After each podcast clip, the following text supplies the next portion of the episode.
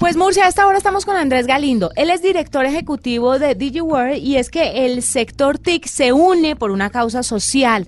Necesitan 50 prótesis de brazos para niños, eh, para más de 50 niños. Prótesis que son hechas, eh, si mal no estoy, por Andrés. Andrés Galindo, bienvenido a la nube. Buenas noches, ¿cómo estás? Muy bien, muy contenta de tenerlo. Cuéntenos qué es lo que usted está haciendo. ¿Por qué se une el sector de las TICs para recaudar fondos? ¿Cuál es el, tema este con las eh, prótesis de los niños? ¿Cómo pueden ayudar las personas que no sean del sector de las TICs? Bueno, perfecto. No, pues primero hay que decir que esto no es algo mío, esto es, esto es una iniciativa, eh, digamos, de un proyecto, un proyecto que se llama Construyendo 500.001. Eh, es un proyecto de innovación tecnológica para la ayuda de lo social y el impacto eh, en economía naranja. Eh, entonces, esta iniciativa, digamos, llega a Paola Restrepo, la presidenta de, FedeSoft, y ella, digamos, a través de, digamos, de su liderazgo, que siempre ha estado de manera importante en, las TIC, eh, agrupa para poder hacer una campaña que agreme a todas las empresas de tecnología. Entonces, ahí es en donde llegamos nosotros eh, eh, como EasyWare y, digamos, de manera extensiva apoyamos esta, esta, digamos, iniciativa. Pero, ¿cuál es la iniciativa puntualmente? La iniciativa es utilizar la tecnología para ayudar y la transformación digital nos brinda una tecnología sumamente interesante que se llama la impresión 3D.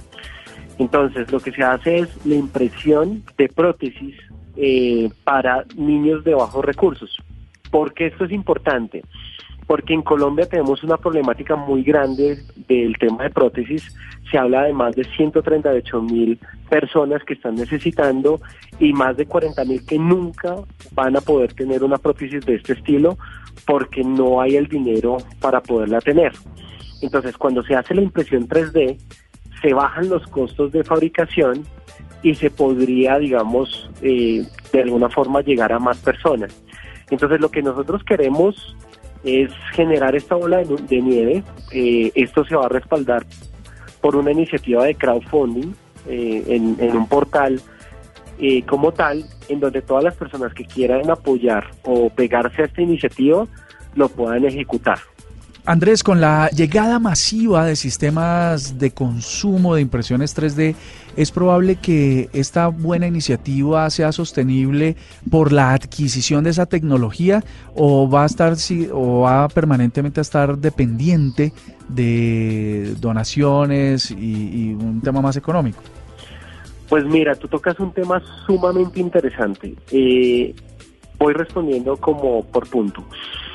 El primer tema es que sí tenemos que entender que, por ejemplo, algo como impresión de prótesis no es algo que pues cualquiera pueda imprimir en su casa y se pone a entregar, porque hay un tema de salud, un acompañamiento psicológico, un acompañamiento de salud ocupacional, la fisiatría que implica esto, y esto es algo que se ha venido pues trabajando eh, digamos, como en un conjunto para que lo que se entregue, por ejemplo, en esta campaña sea funcional y no simplemente sea un juguete que termine incluso haciéndole daño al niño. Eso es súper importante. Ahora bien, sobre la problemática, y esto casi que puede ser un tema muy profundo para hablar, es cuando usamos, por ejemplo, la masificación de la impresión 3D, nosotros sí podemos construir compañías totalmente sostenibles que, por ejemplo, en este caso, tomemos el ejemplo de Fabrilab, ellos se volvieran corporación, ellos tomen los permisos que se requiere para poder licitar al sistema de salud y podríamos bajar los costos en cuatro veces al menos para que todas las EPS sí puedan entregar eh, estas prótesis a la gente que lo necesita y que no tenga que ser necesariamente por una tutela. Claro. Andrés, cuéntenos un poco la gente cómo puede unirse, cómo puede ayudar a estos niños o con otros emprendimientos o con otras iniciativas de impresión 3D que llegue a beneficiar a personas que lo necesitan. Claro que sí.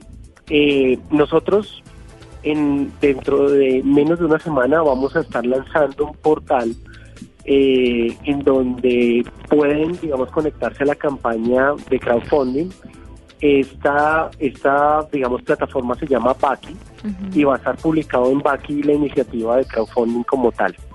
Eh, allí cualquier persona del común, si quiere donar, digamos, eh, cualquier, digamos, dinero, lo puede ejecutar.